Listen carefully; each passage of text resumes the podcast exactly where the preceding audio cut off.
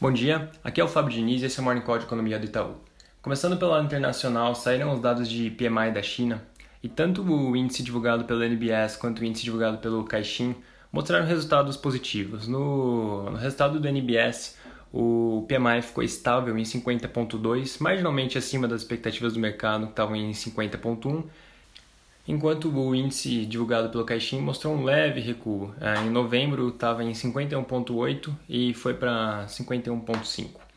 Ainda falando de China, o Banco Central anunciou mais um corte nos níveis de compulsório, que é parte de um pacote de medidas que a, que a China vem realizando nos últimos meses para estimular a economia. Então, de acordo com o que vem sendo noticiado, essa medida deve prover uma liquidez de cerca de 115 bilhões de dólares. Uh, deve entrar em vigência a partir do dia 6 de janeiro.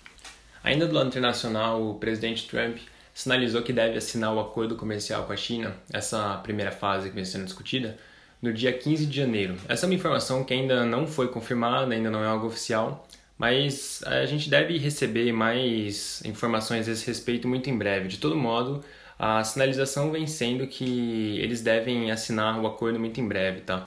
Passando para o Brasil, o grande destaque é que o presidente Bolsonaro é, resolveu que o aumento do salário mínimo vai ser para 1.039, não mais para 1.031, como tinha sido previsto anteriormente.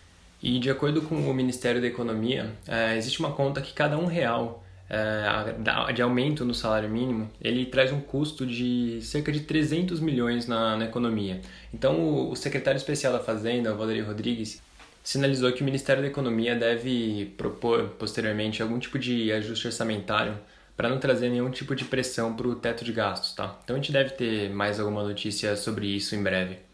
É, fazendo um gancho com essa, com essa notícia do, do aumento do salário mínimo, a gente tem percebido nos, nas últimas semanas é, uma discussão sobre agenda social ganhar alguma atração. Então, o próprio presidente da Câmara, Rodrigo Maia, vem falando bastante disso, principalmente ao longo do mês de dezembro. É, já tem inclusive um grupo de trabalho na Câmara dos Deputados sobre isso.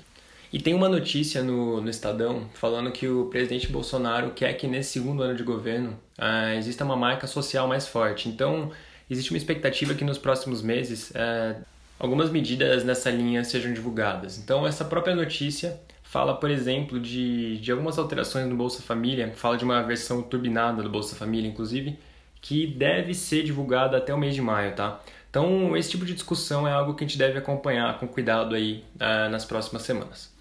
Por hoje é isso, um bom dia a todos e um feliz ano novo.